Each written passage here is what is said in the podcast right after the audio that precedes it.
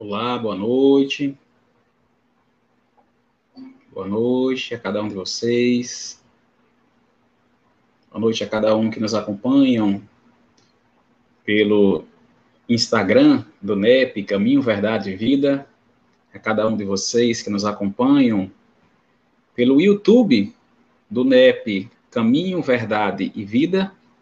E a cada um de vocês que nos acompanham pela web rádio Nova Vida Fica um abraço fraterno aí a todos os que compõem a Web Rádio Nova Vida.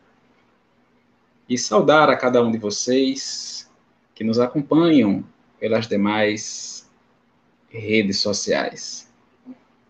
Vamos esperar só mais alguns instantes para se juntar mais corações conosco nessa noite de hoje, para que juntos possamos estudar o Evangelho do Cristo. Então, mais uma vez, quero saudar a cada um de vocês. Que o nosso Divino Mestre Jesus, que o nosso Pai Celestial esteja conosco, que os nossos benfeitores espirituais conosco estejam, para que melhor possamos aprender, para que melhor possamos exercitar os ensinamentos do nosso Mestre Jesus. Então, boa noite a cada um mais uma vez, quem está chegando. que alegria, né, gente, estarmos aqui mais uma vez. Hoje, no nosso 11 episódio do nossas, da nossa série de estudo, As Bem-aventuranças, o Sermão do Monte, nós hoje vamos refletir um pouco mais sobre essa passagem, sobre essa perícope, para que possamos dela tirar o melhor proveito possível. A bênção do nosso Pai Celestial esteja hoje sempre sobre cada um de nós.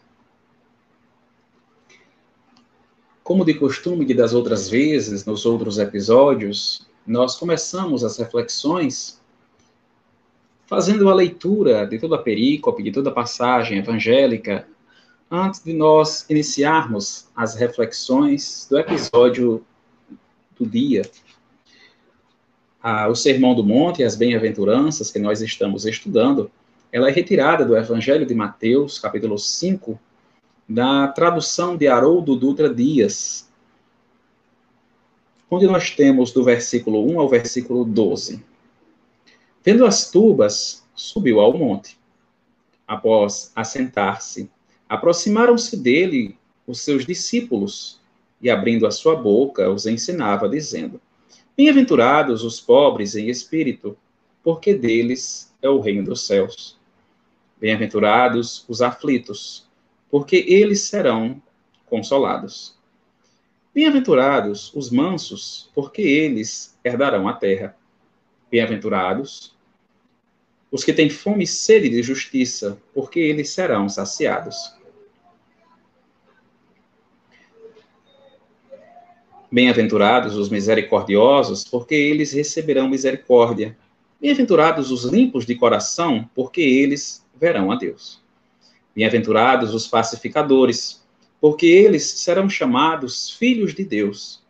Bem-aventurados os perseguidos por causa da justiça, porque deles é o reino dos céus. Bem-aventurados sois vós, quando vos injuriarem e perseguirem e mentindo disserem todo mal contra vós, por causa de mim. Alegrai-vos e regozijai-vos, porque é grande a vossa recompensa nos céus, pois assim perseguiram os profetas anteriores a vós. No episódio de hoje, no episódio de número 11, nós vamos refletir sobre o versículo 11, que tem Bem-aventurados sois vós, quando vos injuriarem e perseguirem, e mentindo disserem todo mal contra vós, por causa de mim. Nessa reflexão dessa noite, essa bem-aventurança, ela difere um pouco, né? Quando Jesus começa, bem-aventurados os pacificadores, bem-aventurados os aflitos, bem-aventurados os que têm fome e sede de justiça. E Jesus, ele diz: bem-aventurados Vós que sofrendo perseguições, injúrias, injúrias e as pessoas mentindo disserem todo mal contra vós por causa de mim. Vamos lembrar que quando Jesus sobe ao alto, sobe ao monte, os que estão mais próximos deles, dele, é justamente os seus discípulos. E que a mensagem do mestre foi dita para aquela, para aquela multidão que lá estava, mas os principais foram os seus discípulos. E sabemos que de imediato as palavras do mestre nessa parte Bem-aventurado vós que são perseguidos pela justiça, bem-aventurados sois vós que, quando injuriarem, mentindo e perseguirem, dizendo todo mal contra vós, de imediato ele, ele está se referindo aos seus apóstolos, aos seus discípulos, porque estão com ele. E, logicamente, como suas palavras são de vida eterna, e essa bem-aventurança, essas palavras, elas servem para todos aqueles que querem ser verdadeiros discípulos do nosso Mestre Jesus. Mas de imediato nós temos os discípulos que lá estavam, os apóstolos, os doze que se encontravam com Jesus. E ele diz: Bem-aventurados quando vos injuriarem e perseguirem, mentindo, disserem todo mal contra vós, por minha causa. Ou seja, por eles estarem em trabalho e há trabalho do Mestre por, ele estar, por eles estarem em trabalho da espiritualidade, cumprindo a lei de amor, cumprindo a lei de caridade, como ensinada pelo nosso Mestre Jesus. Então, quando ele nos diz que bem-aventurado sois vós que, quando perseguidos, mentindo, disserem todo mal contra vós por minha causa, é para todos aqueles que estão a serviço do Mestre e as pessoas perseguem. É natural que as pessoas infelizmente, né, as pessoas perseguirem, combaterem novas ideias, novas formas de pensamento, quantas perseguições a novas filosofias, as novas religiões as pessoas cometem, as pessoas fazem, as pessoas dizem até hoje em dia. Sabemos nós que pelos registros históricos que nos chegam, que o cristianismo ele foi perseguido durante muitos anos, e que os apóstolos de imediato, que saíram à missão de trabalhar e levar a boa nova em favor de todos os enfermos, a todos os necessitados, a curar os doentes, todos eles, após a crucificação do Mestre, eles deixam de ser discípulos e passam a ser verdadeiros apóstolos, verdadeiros missionários, emissários que vão levar a boa nova.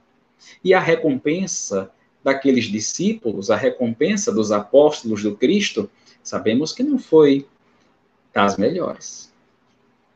Os apóstolos do Cristo tiveram perseguições, tiveram castigos perante a lei daquelas pessoas daquela época, ou simplesmente pelo seu querer, terríveis.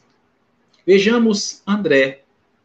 André, é irmão de Simão Pedro, as narrativas indicam que, supostamente, né, ele se encontrava na cidade de Patras, na cidade grega, e seus restos mortais, né, do apóstolos, são guardados hoje, até hoje, na igreja ortodoxa grega. E o fim, a, a morte de André, não temos relatos específicos da forma que foi procedida. Em relação ao apóstolo Bartolomeu, também conhecido por Natanael, nos últimos registros, né, são na Etiópia e depois na Índia, onde regressou também a Liacônia e depois para outros países. E conta-se que ao desenvolver do trabalho na Armênia, né, junto ao Mar Negro, teria sido esfolado vivo. Então, olha a perseguição de Bartolomeu. Olha a injúria que Bartolomeu sofreu, as perseguições, o medo da morte, mas mesmo assim continuou seguindo, continuou sendo um, um obreiro da mensagem do Cristo. Vejamos Filipe. Filipe foi apedrejado, crucificado e morto em Hierápolis, uma cidade frígida, onde foi sepultado de cabeça para baixo ao lado de suas filhas. Quando vemos João, o evangelista, Sabemos que João, ele era o mais novo dos apóstolos e por e também foi o que viveu mais tempo. Acredita-se que João veio a falecer, né, provavelmente 100 anos após o Cristo. Então ele teve uma vida muito longa, né? João viveu o final de sua existência em Éfeso, né, onde teria escrito o seu evangelho e as suas epístolas durante o reinado do imperador romano eh, Domiciano. Foi exilado na ilha de Patmos, escrevendo aí também o Apocalipse. Morreu idoso e tomando conta da igreja que ali existia, provavelmente pela época, pelo ano de 100 após o Cristo. Foi o apóstolo mais novo e também o que faleceu por último nos registros. Né? Temos Judas Iscariotes, nós sabemos perfeitamente o fim de Judas Iscariotes. Ele que após trair Jesus, que após entregar o mestre, ele suicida-se quando percebe que a crucificação de Jesus seria algo irreversível, né? E tira a sua própria vida e enforca-se e ele foi substituído na sua missão apostolar por Matias para seguir a mensagem do Cristo. Outros que seguiram perseguições, injúrias, difamações, Judas Tadeu também, onde não conta-se muitos registros do fim de sua trajetória do corpo físico naquela época. Também temos Mateus, também chamado de Levi, as tradições, né, diz que Mateus pregou o evangelho de Jesus, não se afastou muito da região onde ele nasceu e onde ele viveu. E a causa da morte ainda não se sabe apurado exatamente a forma que foi. Pelo menos eu não consegui encontrar os registros. Simão Pedro foi morto em Roma, crucificado de cabeça para baixo, no ano de 64 depois de Cristo durante a perseguição de Nero aos cristãos. Perceba que os cristãos continuavam sendo perseguidos 64 anos depois do Cristo e por muito tempo se estendeu. Tiago, o maior, também chamado de Tiago, filho de Zebedeu, né? A única outra referência a ele no Novo Testamento é a notícia enigmática de que Herodes, né, o havia matado. Ele foi, assim, o segundo mártir registrado pela igreja depois de Estevão, né? e o primeiro do grupo apostolar a morrer, com exceção de Judas Iscariotes, que havia sido substituído. Né? Temos Tiago menor, Tiago, filho de Alfeu.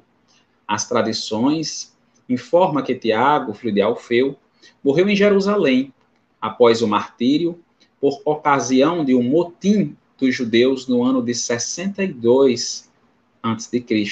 A mesma coisa aconteceu com Simão, o também chamado de o Zelote, né? Tomé, onde julga-se que Tomé, ele foi para após a dispersão, o evangelho, os persas, os hindus e, o árabe, e os árabes.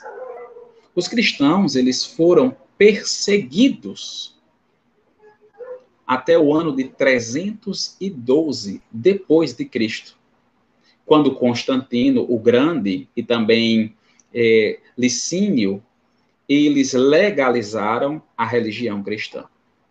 Então perceba que 312 anos após a vida do Cristo, por 300 anos pode-se dizer, levando em consideração a idade do próprio mestre, mas arredondando, né, aproximadamente 300 anos, foram a perseguição dos cristãos.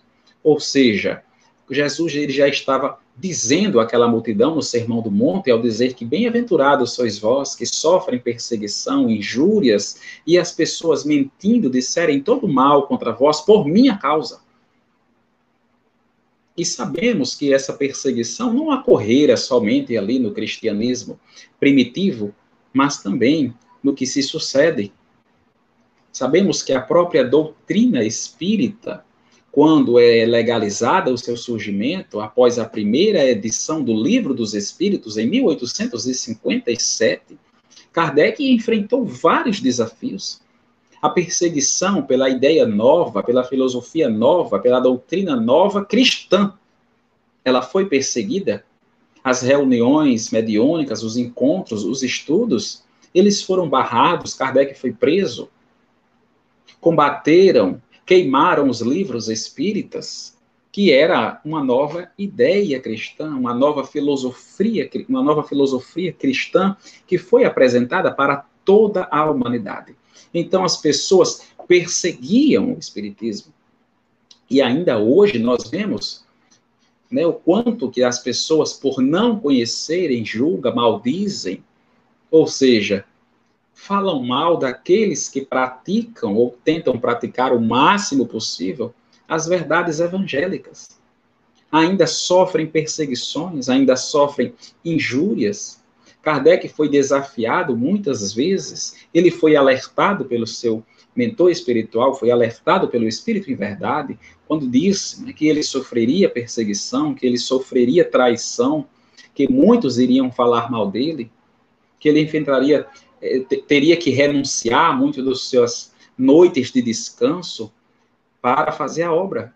E que caso ele não quisesse, outros estariam preparados para receber essa tarefa.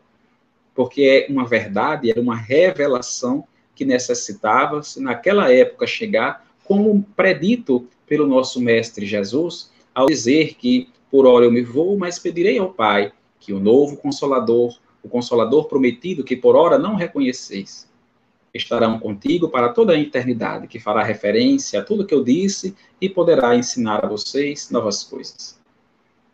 Então era a data predita pelo nosso mestre para chegar à nova revelação cristã, fazendo referência ao cristianismo primitivo, sem dogmas, sem ritos, mas de viver o evangelho de Jesus de colocar em prática os ensinamentos da moral evangélica, porque é isso que o mundo precisava e precisa até hoje, mas era naquele momento que a, que a população, que a sociedade, que o nosso globo necessitava do conhecimento e chega a revelação com as mesas girantes, chega a revelação pelo estudioso professor Hipólito Leon, para que nós tenhamos o conhecimento da terceira revelação mas que sofrera perseguição, da mesma forma que os cristianismo primitivo.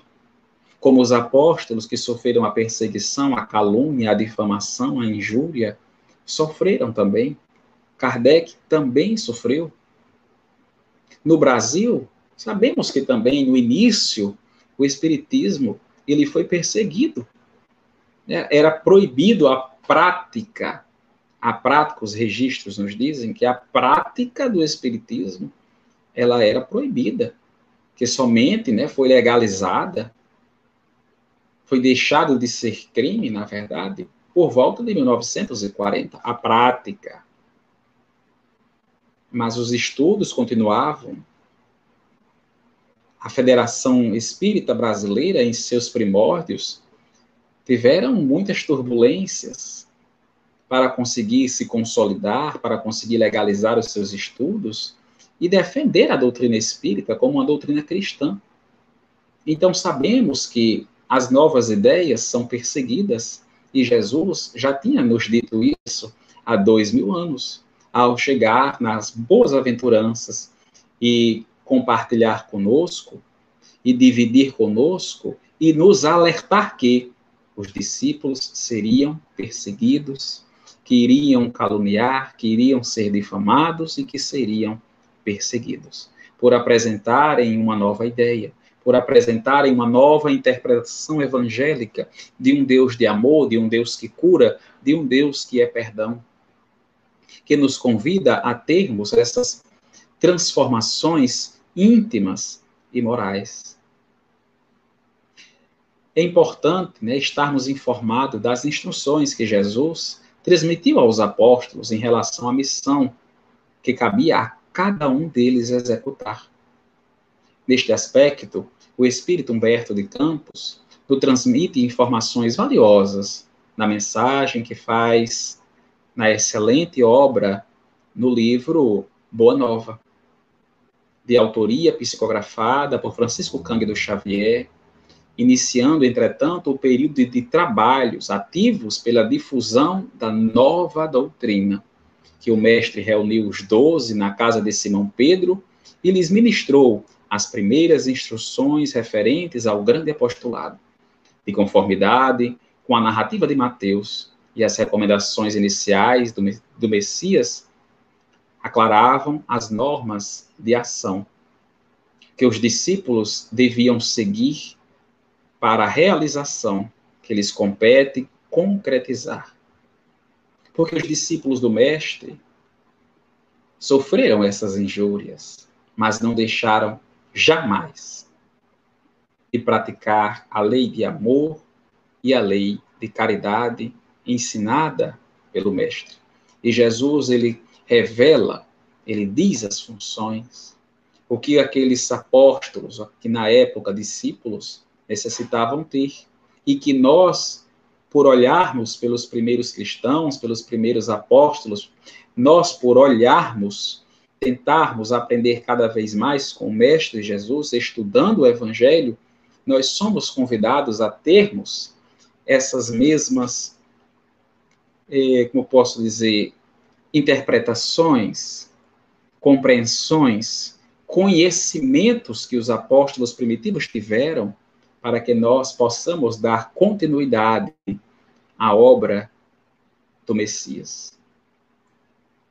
Que nos compete também a concretizar essas realizações em não buscar felicidades ou comodidades. Percebamos que o Mestre Jesus, em momento nenhum de sua trajetória, foi buscar as felicidades, pelo contrário, não buscou nenhuma comodidade, ele dizia ao filho do homem: não tem onde repousar a cabeça. E somos convidados também a evitar discussões e desentendimentos, porque o tempo e a energia que a gente gasta na briga, na discussão, podemos empreender em fazer o bem, em dar as mãos, em construir pontes, ao invés de construir muros, para que nós sejamos e nos, nos encaramos, nos encaremos como uma família universal, de mãos dadas, unidos, de nós olharmos o público-alvo de nossas pregações, de irmos aos aflitos, como Jesus se colocou. Eu não vim para os sãos, eu vim para os doentes. Jesus colocava-se naquela multidão de pessoas que eram as menos afortunadas, daquela região, aquelas pessoas que não têm uma vida de facilidades, pelo contrário, eles que moravam em regiões periféricas, afastados, doentes, leprosos que Jesus curava, ele ia justamente onde as pessoas necessitavam. Ele levava luz às regiões que estavam na escuridão. De nós sermos colocados na missão do Cristo em locais onde necessita-se o missionário, o apóstolo, ele está onde está o trabalho. O público-alvo do evangelho são os necessitados, os menos afortunados, para que eles tomem conhecimento que eles são e nós também somos bem-aventurados. Nós somos convidados a auxiliar na cura dos enfermos do corpo físico, na cura dos enfermos da alma, para que se restaurem. Mas para fazermos isso, necessitamos estar em perfeita harmonia com o Mestre, como os discípulos passaram a ter. Quando aprendiam, ainda tinham dúvidas. E Jesus dizia: homens de pouca fé, e curava os enfermos, ensinando como fazer, e estes fizeram em seguida, tanto nas missões, quando saíram de dois em dois, e futuramente quando saíram de um por um na tarefa de levar a boa nova. De nós agirmos sempre com a simplicidade, sem privilégio algum, é de agirmos conforme o Mestre Jesus agiu, sem querer privilégios, sem querer favores, sem agir com interesse, mas pelo contrário, a agir fazendo certo, porque é o certo a ser feito, a não fazer proselitismo, a tomar a prudência como um guia seguro. Tarefas difíceis, que na hora da aprovação, muitas vezes chegamos, ficamos em desequilíbrio. Mas somos convidados a sempre agirmos com prudência, como os apóstolos primitivos assim foram. A não temer as perseguições e sofrimentos, pois sabemos que os outros apóstolos anteriores a nós também foram perseguidos, também sofreram, também foram levantado falso testemunho sobre cada um destes, perseguidos, enforcados, crucificados. Mas esses não temiam, porque sofrendo perseguições por 300 anos, um tomando conhecimento da morte dolorosa dos seus colegas, continuaram a missão do Mestre. Então, é uma mensagem muito forte, pois quando penetra nos corações, definitivamente transforma ao ponto das pessoas conhecerem a verdade e de jamais renunciarem à sua fé, porque foi isso que os cristãos fizeram. Jamais renunciaram à sua fé e continuaram fazendo o trabalho como o Mestre Jesus ensinou. De manter irrestrita confiança em Deus. Porque Deus ele age sobre cada um dos seus filhos e nos protege. Independente das perseguições dos homens, sabendo que nós estamos trabalhando para o Mestre Jesus, sabendo que nós sofreremos perseguições dos homens, levantarão falso testemunho sobre cada um de nós, sofreremos injúrias como os primitivos apóstolos, mas termos a certeza que Deus jamais nos abandonou, de sermos fiel servidor do Evangelho, assim como foi Paulo de Tarso, que perseguia os cristãos e que depois, tocado pelo Evangelho do Mestre, regenerado, ele foi um apóstolo, um divulgador da Boa Nova. E mesmo sendo ele um dos perseguidores, um dos que caluniavam, ele foi transformado pelo ensino do Mestre, ele foi transformado, deixando sua velha criatura e passando a ser um novo ser, transfigurado pela presença do Evangelho em seu interior e ele se tornou uma nova criatura com o Evangelho do Cristo. E levantou a bandeira do cristianismo por muitos locais, por muitas vezes sozinho.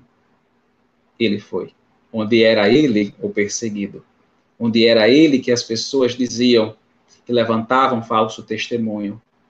E quando olhamos para Paulo, que saiu de perseguidor para um anunciador da boa nova, pela transformação evangélica, nós podemos fazer uma analogia para nós mesmos.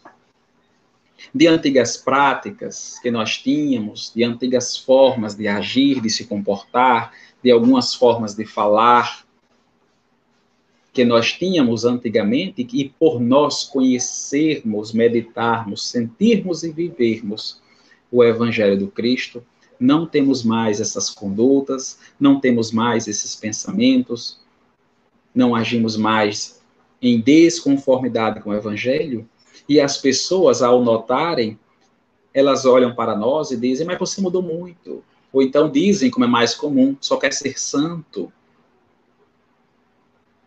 Tenta passar a imagem de uma pessoa boa, porque as pessoas não nos conhecem mais.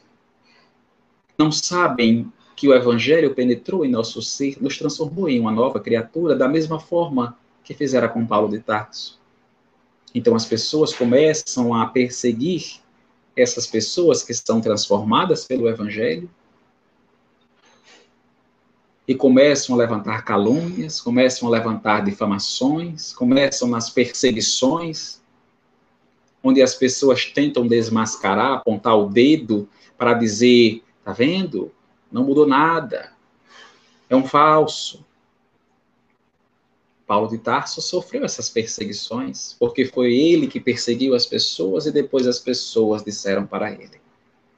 Quando nós conhecemos esses essas figuras notórias, esses primeiros apóstolos, nós vemos o quanto de trabalho nós temos pela frente e o quanto de dificuldade nós temos. Mas bem-aventurados somos nós, porque não estamos desamparados, porque o nosso Mestre Jesus conosco está a cada hora e que Deus, Pai Todo-Poderoso, ele sempre age ao nosso favor. Porque todos aqueles que são missionários do Cristo são missionários de Deus protegidos por Deus, na espiritualidade superior, sabendo que nunca estamos sozinhos, que conosco está os benfeitores espirituais que esperam de nós a boa conduta, a boa prática e o bom exercício do Evangelho. Então, quando nós estivermos passando por essas perseguições, sejam de pessoas da família, sejam de pessoas do trabalho, da escola, da faculdade, quando as pessoas disserem calúnias e difamações, vamos evitar ter tantas dores de cabeça e simplesmente continuar trabalhando. Pois, como diz a Madre Teresa de Calcutá, nunca foi entre nós e os homens, mas sempre foi tudo entre nós e Deus. Não devemos prestar contas com as pessoas. Devemos prestar conta com Deus. E Ele já nos vê. É Ele quem nos revigora, é Ele quem nos convida a continuarmos trabalhando, a continuarmos exercitando o Evangelho em sua real pureza, sem dogmas, sem ritos, simplesmente seguindo do caminho do Mestre Jesus, como os benfeitores espirituais um dia fizeram nossos apóstolos quando estavam encarnados, e como nós devemos seguir. Fica o convite nessa noite de nós não nos inquietarmos quando sofrermos essas perseguições por causa de estarmos trabalhando em nome do Cristo, pois somos bem-aventurados. Eu quero agradecer a cada um de vocês que nos acompanham pelo YouTube do NEP, Caminho, Verdade e Vida, a vocês que nos acompanham pelo Instagram, e também a cada um de vocês que nos acompanham pela web rádio Nova Vida. Um abraço fraterno a Ivone, a Teresa, a Iranildo, ao Rinaldo, a Neire, a Elizabeth e a todos os demais que conosco estiveram nessa noite de hoje. Que o nosso Mestre Jesus abençoe a cada um de nós e a cada um dos vossos familiares muita paz muita luz.